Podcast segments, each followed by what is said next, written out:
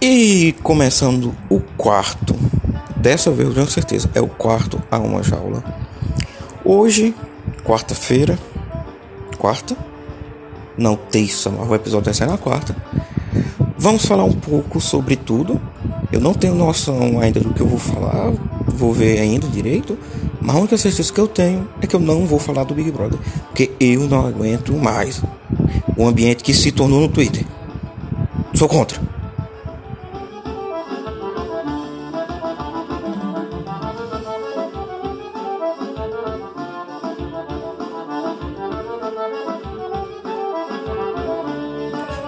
Bom, esse episódio, creio eu que vai ser curto.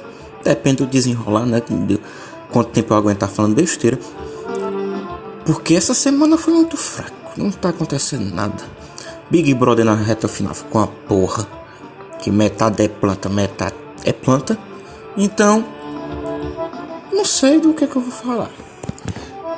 Eu, essa semana, irei para o trigésimo dia de quarentena. Quarentena não, isolamento social voluntário.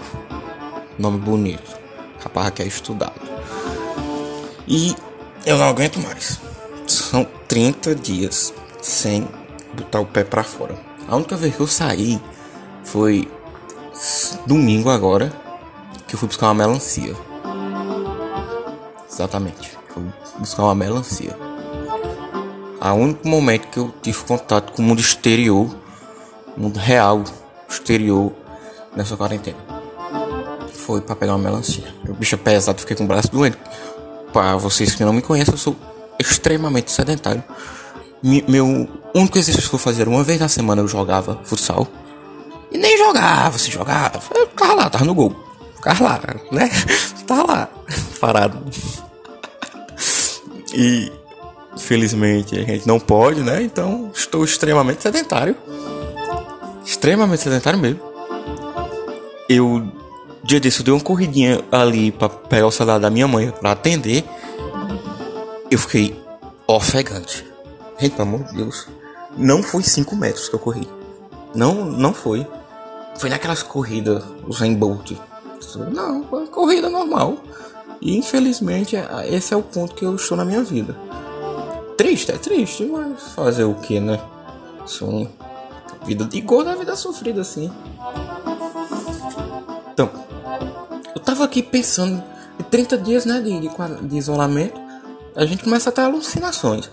Tava aqui pensando, em que momento Deus olhou pro Brasil e disse: Não quero mais. Não quero mais. Aí eu fui pensar, a partir de que momento o Brasil deu errado? Não, não quer dizer que foi a partir de 1500, não. É demais, é demais. Mas eu tenho uma teoria. Tenho uma teoria que precisa aprofundar-me mais nela. Embasamento científico. Porque você me respeita, eu não sou eleitor do Bolsonaro. Eu, eu falo minhas coisas com base científica. De que tudo começou a dar errado com a tirada da TV Diário da Parabólica em 2009. Preste atenção. Ó, 2009 teve isso. Pronto, foi o passo, o passo inicial. O passo inicial foi ter tirado a TV diária. O segundo passo, que um, um dos principais, foi o tweet do Petkovic em 2010, que ele diz a seguinte frase: Calma, galera. Tudo vai melhorar depois da Copa 2014. Gente, e convenhamos, depois da Copa 2014, tudo deu errado para o brasileiro. Tudo, tudo, tudo. Começando na eleição de 2014, tudo errado. Minha, minha Marinha bichinha perdeu. Dilma ganhou. 2016 teve o impeachment. Impeachment da presidenta Dilma Rousseff.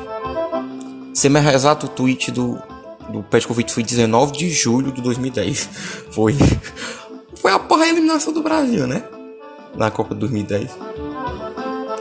Aí, 2014, o 7x1 foi a pá de cal no brasileiro. Aí veio a eleição de 2018, o Brasil já tinha desistido. eleição 2018 foi o resultado da, da desistência do brasileiro em ser feliz. Ele olhou ali e falou: foda-se, não serei mais feliz. E tamo aí, né? 2019 foi a desgraça que foi. E 2020 a gente. 2020 foi o primeiro ano que acabou depois do carnaval. É, meus amigos, tá difícil, tá difícil essa quarentena. Comecei a assistir uma série russa. Confesso que não tô entendendo nada. Mas minha meta dessa quarentena, nessa quarentena é não entender nada mesmo. Então tô gostando dela. Que ela. Nada, nada. Ela representa nada com nada. É um psicólogo. Meio psicopata.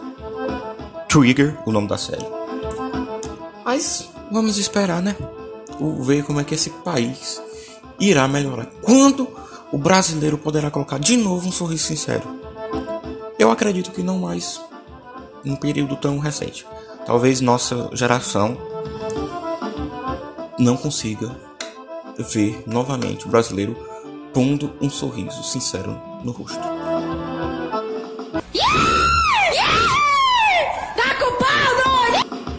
Outra coisa que é essencial para a humanidade é ter conhecimento dos tweets do deputado, do ex-deputado Eduardo Cunha. São tweets atemporais. É o primeiro homem na história a ultrapassar o conceito de espaço-tempo. Ele tem um tweet para tudo. Hoje, hoje nessa terça-feira, dia 14, né, foi constatado que o diagnosticado, né, que o governador do Rio de Janeiro, Wilson Witzel, está com a Covid-19. Adivinha? Eduardo Cunha tem um tweet para o governador do Rio de Janeiro doente. Ele tem tweet para tudo que você pensar, principalmente sobre o Flamengo, que ele gosta muito. Tem um tweet dele que eu retuito sempre, que é de 13 de agosto de 2014, que ele diz, abre aspas, estou realmente muito chocado, fecha aspas. Olha que tweet incrível, incrível. Expressa tudo o que a gente sente nesse momento, que é, estou extremamente chocado. Estou realmente muito chocado. Olha que incrível. E já ia esquecendo o teste de fidelidade. O Brasil degringolou a partir daí que acabou o teste de fidelidade. Em 31 de maio de 2015 acabou o teste de fidelidade. Novamente. O, o, a única chance do Brasil voltar a sorrir é quando a teve reprisar o teste de fidelidade. Principalmente a, a, a primeira edição do teste de fidelidade. Que foi uma coisa incrível. Incrível. Onde onde lançou o Marcos Frota. É Marcos Frota? Rapaz, eu não acho, né? Não, Marcos Frota. Aquele cabo que participou da Fazenda, que dançava nos polidense, pro mundo. Foi aí. Incrível, incrível. E. E. Ah, esquece. No, no último episódio eu disse sobre a série do, do Sérgio Vieira de Mello. Ah, que já tinha na Netflix ah, errei, a série só vai ser lançada essa sexta-feira. Mas assistam, que pelo que eu vi é muito boa, né? Conta a história do, do, do diplomata Sérgio de Mello, que ele, de Mello, que ele foi morto pela Al-Qaeda. Desculpa o spoiler de novo, mas ele morreu. E é isso. A vida. E basicamente é isso. A gente não tem muito o que falar, não vou estender porque vai ficar uma coisa chata. Já falei até demais. Então. Então é isso. Esse aqui foi mais um a uma jaula. E eu peço, pelo amor de Deus, mandem sugestões de temas. Pô, meu amigo, gravar dia sim, dia não é complicado. Porque falta assunto. Ainda mais numa quarentena que a gente não tá fazendo porra alguma. Então vão lá no Twitter, no, no Instagram, a uma jaula pode. E podem mandar crítica, sugestão, marmota, desmantelar quatro que eu estarei estarei respondendo vocês. Eu vou estar a responder vocês com maior prazer, maior felicidade, maior alegria da minha vida, já que eu não faço nada. Eu estou extremamente entediado. Obrigado. Até uma próxima. Cheiro, um beijo no coração de vocês.